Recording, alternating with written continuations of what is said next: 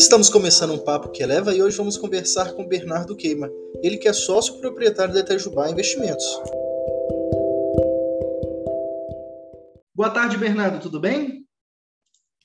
Tudo bem, Pedro, como você vai? Tudo ótimo. Hoje a gente veio falar aqui sobre o fundo All Weather, né? Uma nova proposta aí nessa era ESG que a gente tem vivido é, um grande avanço das empresas e o público tem gostado bastante dessa proposta, tem comprado bastante, né? A primeira pergunta, na verdade, não é uma pergunta. Eu queria que você apresentasse para a gente um pouco sobre é, essa perspectiva, o que é o All Weather, o que é esse fundo, né? É, para a gente poder começar explicando sobre isso. Não, perfeito, Pedro. Muito obrigado pela pergunta e obrigado novamente pelo convite para a gente estar aqui conversando. É, ah, o, o All Weather é uma, é uma estratégia, uma das estratégias mais famosas do mundo financeiro, quando você pensa em termos de fundos, se você tivesse que fazer uma lista entre as três, cinco fundos mais reconhecidos na nossa indústria financeira, o Aware certamente estaria entre eles. E por quê? Porque ele foi criado pela renomada casa, quer dizer, pela, pela Bridgewater, que é o maior hedge fund do mundo, é uma das as principais casas de geração de retornos diferenciados, que a gente possa dizer assim, uma casa que está viva, né, que começou, sua, começou a sua, sua operação em 1975, então são mais de 45 anos de história, e no qual o All foi constituído em 96, é, e com uma proposta bastante única e, e, e bem diferente. Né? Ele foi construído inicialmente para os ativos pessoais, para os recursos pessoais do Ray Dalio, o Ray Dalio que é o chairman, né, o presidente da Bridgewater e o seu CIO. O Ray Dalio, na época, ele falou, olha, eu queria construir uma estratégia que ela fosse resiliente o suficiente para navegar através dos ciclos econômicos, né? Como é que a gente faz isso? Como é que e virou para os seus sócios e colocou essa pergunta na mesa, porque naquele momento ali, na, em 96, eles já tinham ali é, é, é, coletado um certo volume de recursos, né? já estavam com, uma, com um sucesso na parte de gestão e eles queriam montar um fundo para a família Bridgewater, né? para os filhos, para os netos, que fosse uma maneira segura, diversificada de investir, que pudesse navegar através dos tempos econômicos. E aí a resposta que eles acharam foi bastante única. Né? O Ray Dalio fala muito que retornos diferenciados não nascem de um pensamento comum, nascem de um pensamento diferenciado, de pensar de forma diferente das pessoas. E a Bridgewater notou o seguinte, que para ter um portfólio é, resiliente para qualquer tempo econômico, você tinha que ter dois pilares. O primeiro pilar é ser diversificado efetivamente geograficamente. Tá? Então, e diversificado também através de ativos diferentes, classes diferentes de ativos, ter bolsa, renda fixa, commodity, diversas classes de ativos. Por quê? Só dando um exemplo para você, Pedro, o mercado de bolsa alemão, né, o mercado de ações alemão, passou quase 60 anos debaixo d'água, que, é que a gente fala na linha negativa de retorno.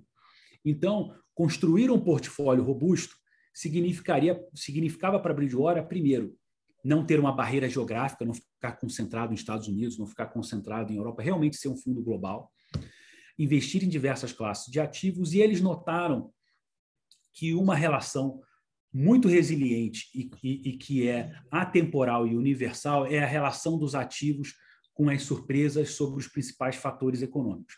Quais são os principais fatores econômicos que movem mais o mercado? Né? Se eu tivesse que voltar essa pergunta para você, Pedro, provavelmente você ia falar: olha, a gente tem uma agenda cheia essa semana. Se a gente tiver uma agenda cheia de dados sobre inflação e sobre crescimento econômico. E os ativos financeiros se movem muito em função da, da, dispersão das expectativas com relação a isso. Né? Ontem a gente teve um exemplo disso, é, de Selic sendo su, su, é, não surpreendendo, mas vindo um pouco acima das expectativas, para a parte mais, mais, mais não incentivadora de crescimento. Então, o que a Bridgewater notou? Que a relação entre as surpresas positivas e negativas sobre crescimento econômico e inflação são muito mais resilientes, universais, você pode confiar muito mais nela do que simplesmente pensando em ativos isolados. E aí eles construíram um portfólio no qual eles separaram não o capital, o risco do portfólio nesses quatro possíveis cenários econômicos. Para quê? Para ter um fundo melhor balanceado. Então, o Weather, eu gosto de dizer que ele é um pensamento de asset allocation 3.0, que ele pensa em montar um asset allocation, né, uma, um portfólio de ativos bem balanceado, que ele seja resiliente para navegar através do tempo, não alocando o capital, alocando o risco do fundo para ele ficar de forma mais balanceada. Muito legal. Uh, hoje a gente tem né, essa, essa perspectiva muito confusa ainda, inclusive eu tive essa perspectiva bem confusa sobre o, o fundo, né, sobre o All Weather, porque ele tem a Sustainable Development Goals, né, essa, essa estratégia da ONU dos Objetivos de Desenvolvimento Sustentável, e eu queria entender com você uma coisa já sobre esse, sobre esse fundo. Uh, as Sustainable Development Goals, elas são utilizadas na estratégia, é, mas elas são medidas com os avanços, com as regressões, e é como que funciona essa régua né, desse, do, do que se espera dentro desse fundo hoje? Não, perfeito, Pedro. Isso é uma ótima pergunta. A gente tem recebido demais essa pergunta por aqui que, que, que, que essa, as SDGs, né, como são conhecidas lá fora, é, é, o que, que as SDGs da ONU impactam no fundo da Bridgewater? A Bridgewater quis dar um passo, eu posso dizer, um passo à frente do que a gente normalmente conhece sobre fundos ISG. Tá? O que, que significa isso? Tá? Que para entrar nesse portfólio do All é, você tem que passar por um filtro que não é ou, tem que ser e. Então, a, os ativos é, pensando em empresas, a empresa precisa ter práticas robustas de ESG, são práticas, o que, que significam práticas, robustas de ESG? Que ela tenha boas práticas com relação ao meio ambiente, com relação à comunidade que ela está inserida, em relação à governança, né? São os três, são os três pilares de ESG. Além disso, essa empresa precisa ter um produto ou um serviço alinhado com um mundo mais sustentável. Então, são as duas coisas. Então, quando a Bridgewater pensou em construir o All Sustainability, ou Weather é, Sustentabilidade, foi pensar num mundo mais sustentável, gerar impacto através de seus investimentos.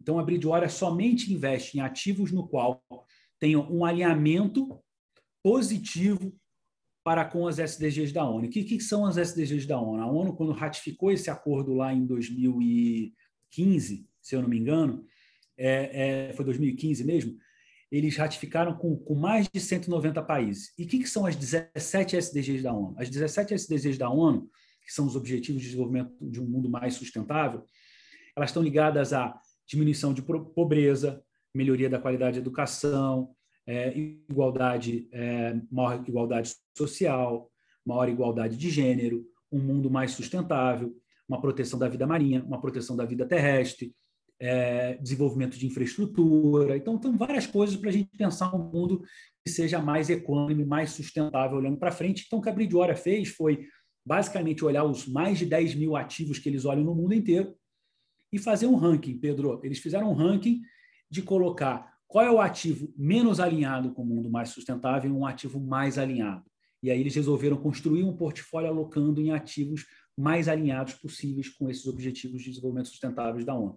Então, esse é o filtro que a Bridgewater se impôs para a construção desse portfólio.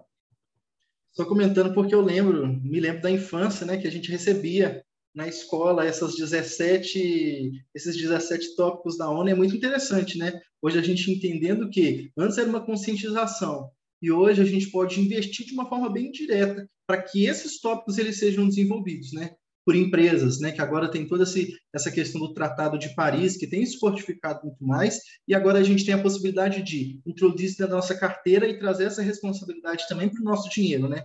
É um investimento verde, é um investimento limpo. Perfeito, Pedro, exatamente isso. É você através dos seus investimentos, também gerar um impacto positivo para o mundo. Né? Você colocou muito bem essa, esse seu período da, da escola. Antes era vamos fazer as pessoas ficarem conscientes, agora é dar um passo à frente, vamos fazer também os nossos investimentos serem mais conscientes, terem um impacto mais positivo para o mundo mais sustentável. Então, acho que a, essa é a proposta da Bridgewater com o Aware Sustainability, é, é você é, investir de forma diversificada, geograficamente, através de ativos, que eu dei o exemplo de empresas, mas esse fundo investe em commodities, investe em títulos soberanos, é, títulos ligados à inflação, e sempre com essa pegada. Quais são os países que estão compromissados com, os, com, as, com as SDGs da ONU? Quais são as commodities que estão alinhadas com o mundo mais sustentável? Por exemplo, esse fundo não investe em óleo, né? É, então, essas são algumas coisas que, que, que acabam é, é, tornando esse investimento um investimento de maior impacto para um mundo melhor junto desse, desse, dessa análise, né, as empresas, como que funciona esse acompanhamento, como que é a apresentação dos números dessas empresas que fazem parte do fundo é, dentro da estratégia? Perfeito, ótima pergunta, Pedro. É, o que a Bridgewater faz? A Bridgewater ela é muito conhecida pela sua sistematização, né? pela ter uma capacidade de coletar, de viver muito bem nesse mundo do Big Data, né? nesse mundo de dados, a, a, a, a abundância. O que a Bridgewater fez? Desde 2017, eles vêm construindo uma robusta base de dados, uma robusta base de informações e de que a gente chama de data providers, são empresas, consultorias, órgãos governamentais, órgãos não governamentais, consultorias privadas, que fornecem dados o tempo inteiro sobre sustentabilidade, sobre ESG, de empresas, de governos, de, de, de diversos ativos. Então, o que a Bridgewater faz é coletar o tempo inteiro centenas de milhões de dados sobre isso e ficar monitorando esse fundo o tempo inteiro quais são os impactos positivos em todas essas frentes das SDGs. Então, esse fundo você consegue ter o tempo inteiro uma foto, a Bridgewater acompanha essa fotografia que é sempre trazer o fundo para mais sustentável. Um ponto importante, esse fundo não vai fazer ativismo sobre sustentabilidade. Ele vai investir nos ativos mais sustentáveis. Então, se amanhã, por exemplo, no rebalanceamento do portfólio, ele entender que a empresa do Pedro é mais sustentável do que a empresa do Bernardo, ele vai rebalancear esse portfólio e vai estar investido na empresa do Pedro em detrimento da empresa do Bernardo. Então, assim, essa é a ideia do, da Bridgewater, não é entrar nas empresas, como a gente chama, meter o pé na porta, né? E obrigar as empresas, é simplesmente falar o seguinte: eu vou investir nas empresas que estão fazendo é, um impacto positivo. E vão estar monitorando isso constantemente, todos os dias, todos os dados. Isso é um processo constante e diário, praticamente, de você monitorar se aquilo efetivamente está acontecendo, se existem outras formas melhor de ter mais impacto através do seu investimento. Quando você disse meter o pé na porta, eu me lembrei de, uma, de um cenário político né, no ano passado, da metade para o final do ano passado, né, onde a comunidade internacional começou a, uma, uma, um movimento de tentativas de boicote ao Brasil, né, pelas queimadas exponenciais que tiveram que, que ocorreram na Amazônia. Pensando nisso, eu gostaria de entender uh, como que a estratégia a Weather se comporta no cenário atual macroeconômico, né? Como que é, ela, se, ela se compreende no meio de toda essa situação é, bem emergente, bem a, que se avança cada dia mais para esse cenário ESG, seja metendo o pé na porta ou de uma forma consciente. É, então, a, a estratégia ela, ela vai se posicionar sempre tentando alocar o, portfólio, né, que a Bridgewater pensa sempre de forma muito estatística, né, de forma muito sistemática. Então, eles vão sempre tentar posicionar esse portfólio. Se você fizer uma curva, né, se você fizer uma, uma curva ABC, né, é, do ativo mais sustentável ao ativo menos sustentável, pensando na, no impacto positivo com as SDGs da ONU, ele vai estar sempre na, na, no ponto A e não no ponto C, tá? No mais sustentável do que do menos sustentável. Então, eles vão estar sempre fazendo isso. Com relação ao All-Weather nesse ambiente atual econômico, o All-Weather é uma ótima, né? foi pensado em 96 e ele vem até hoje com essa estratégia, Bridgewater, uma estratégia que tem mais de 60, 65 bilhões de dólares sobre ela, né? É, no qual ela nasceu para ser diversificada. E o Ray Dalio falou recentemente aqui, com, aqui com, num evento aqui no Brasil, não sei se você, no ano passado, ele foi muito enfático falando, olha, é, eu estou há 45 anos na Bridgewater, mais de 50 anos de experiência de mercado, eu nunca vi um ambiente tão importante para você ter mais diversificação. Por quê? Você tem um ambiente que está saindo do, do, do, do Covid, onde você tem países que foram muito bem, outros países que não foram tão bem, alguns países que suportaram melhor a sua população, outros que nem tanto, outros que já estão super vacinados, outros nem tanto. Você tem uma Ásia saindo super forte, você tem um trade war aí entre Estados Unidos e China que vai se tornar preeminente já estava no passado e vai voltar para a cena dentro em breve, a gente vai ver notícias fortes sobre isso. Então, você tem vários, um ambiente que, é, mais do que nunca, você teve uma impressão gigantesca de dólar no ano passado para suportar. Né? Os Estados Unidos, no meio de uma crise, teve um incremento de renda, uma coisa completamente atípica quando você pensa em ambiente de crise. Então, o All-Weather, ele busca exatamente estar preparado para esse ambiente turbulento, sendo muito bem diversificado entre Europa, Estados Unidos e Ásia, tendo uma diversificação grande entre renda fixa, renda variável, títulos que, títulos que vão bem com inflação, como commodities, como títulos indexados à, à, inflação. Então, ele tem ali uma preocupação sempre muito grande. O Ray Dalio fala um negócio super importante, que ele fala que se o investidor tivesse que ter um santo grau, esse santo grau deveria ser a diversificação.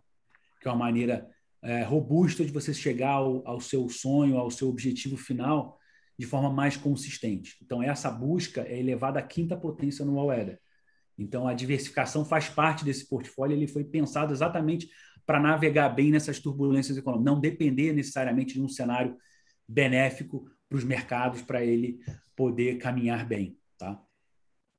Nós conversamos com o Bernardo Queima, ele que é sócio da Itajubá Investimentos. Bernardo, eu queria te agradecer pela sua participação conosco. Muito obrigado, Pedro. Muito obrigado à Eleva pelo convite. É um prazer enorme participar aqui desse podcast. O prazer é todo nosso fazer parte de tudo isso com você. Muito obrigado, Bernardo. Um grande abraço.